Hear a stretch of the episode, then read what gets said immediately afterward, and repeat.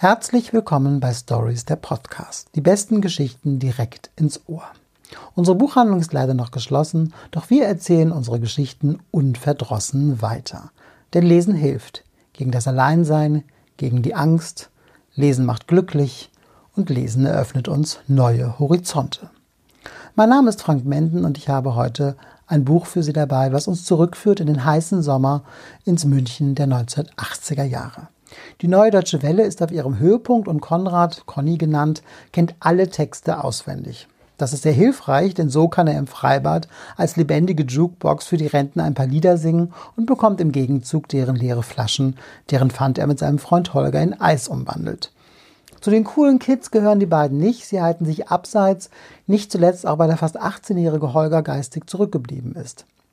Die beiden Jungen stromern durch den Wald, beobachten Tiere und bauen Verstecke. Ein ganz normaler Sommer. Bis eines Tages Anja auftaucht, ein Mädchen, das aus dem nahen Heim abgehauen ist und sich nun im Wald versteckt.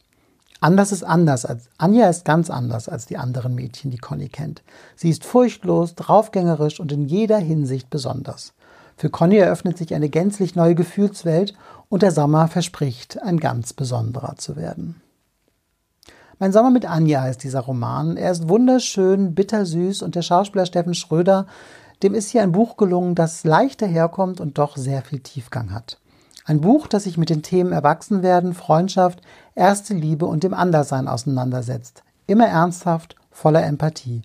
Ich finde ihn wirklich rundum gelungen und einfach wunderschön.